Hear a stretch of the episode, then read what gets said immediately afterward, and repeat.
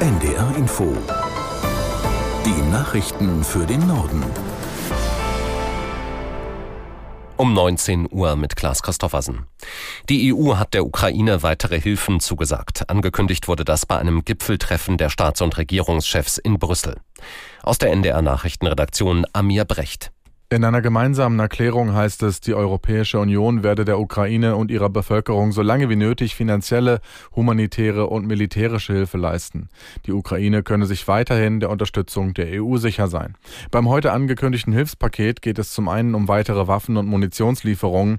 Mit Blick auf den zweiten Kriegswinter sollen aber auch zusätzliche Stromgeneratoren und mobile Heizstationen geliefert werden. Außerdem will die EU Russland zur Beteiligung am Wiederaufbau der Ukraine zwingen, unter anderem mit Hilfe von Einnahmen aus der Verwaltung von eingefrorenem russischen Vermögen. Deutschland hat der Ukraine ein weiteres modernes Luftabwehrsystem vom Typ Iris-T geliefert. Es besteht nach Angaben des Verteidigungsministeriums in Berlin aus drei Startgeräten, einem Radarsensor und entsprechenden Lenkflugkörpern. Damit leiste Deutschland vor dem beginnenden Winter einen weiteren Beitrag zur Stärkung der Luftverteidigungsfähigkeit der Ukraine. Iris-T kann zur Abwehr von Raketen und Flugkörpern bis zu einer Höhe von 20 Kilometern und einer Entfernung von bis zu 40 Kilometern eingesetzt werden. Israels Militär hat der Hamas vorgeworfen, das größte Krankenhaus im Gazastreifen als Kommandozentrale zu nutzen.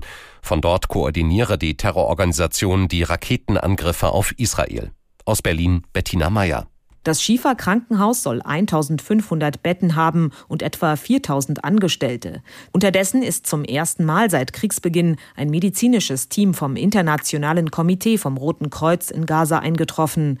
Mit dabei sind auf Kriegsverletzungen spezialisierte Ärzte, teilte eine Sprecherin mit.